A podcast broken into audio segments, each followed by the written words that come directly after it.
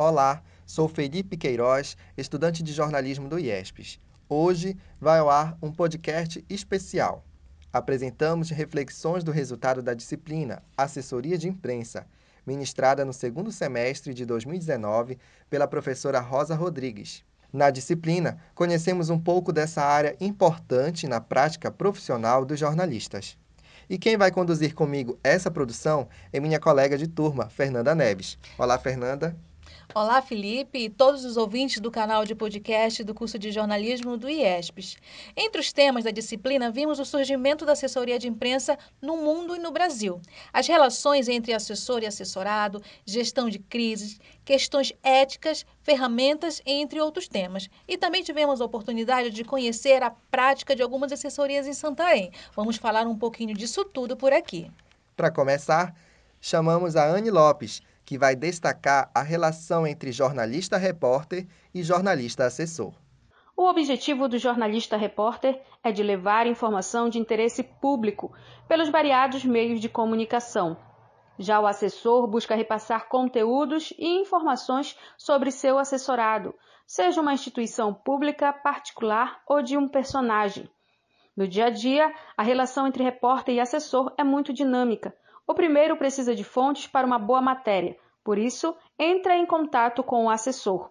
O assessor precisa divulgar as atividades dos clientes. Ele também produz pautas e faz release para as emissoras. Ambos são jornalistas e têm em comum a informação. Obrigada, Anne, pela participação.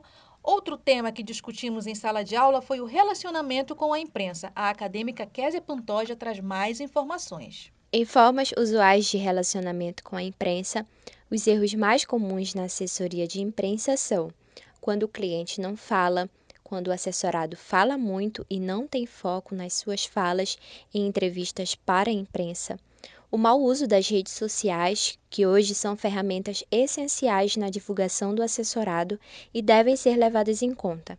Quanto mais um assessorado é bem representado e defendido pelo seu assessor, melhor ele será visto na imprensa. Valeu, Késia.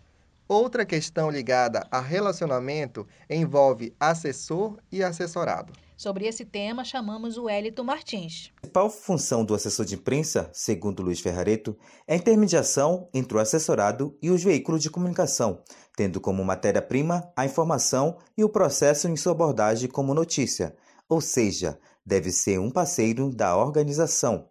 Já na relação com seu assessorado, deve ser pautado a credibilidade baseado na ética, ter uma relação de confiança, transparência e ter uma postura de colaboração do cliente na execução de tarefas. Obrigado, Wellington. Você sabia que um dos desafios de um assessor de imprensa é o gerenciamento de crises? Isso mesmo, Felipe. Esse foi um dos assuntos mais discutidos durante a disciplina. Quem nos conta é o acadêmico Henrique Brito. Não somente um dos mais discutidos, mas ao mesmo tempo um dos mais importantes. Durante essa disciplina de assessoria de imprensa, nós observamos que para saber como gerenciar uma crise é fundamental prevê-la, saber quais ações serão tomadas e quem será escolhido para ser porta-voz daquele assessorado naquela situação. Tudo isso, claro, antes mesmo da crise chegar, sempre se sustentando nos princípios da ética, da responsabilidade social e, a gente não pode esquecer dela, né, a qualidade. Fica aí então uma das lições que nós aprendemos durante essa disciplina de assessoria de imprensa. Obrigado, Henrique. E agora vamos compartilhar as experiências da turma que visitaram algumas assessorias de comunicação em Santarém. O assunto será abordado pelas alunas Fabiola Menezes e Catrine Cardoso. A experiência em visitar as assessorias de imprensa foi muito gratificante, pois a gente pôde ver na prática o que a gente já havia aprendido em sala de aula. A turma foi dividida em quatro equipes, que visitaram as seguintes assessorias de imprensa: a UFOPA, a UAB Subseção de Santarém, a Pascom Diocesana e a UBRA.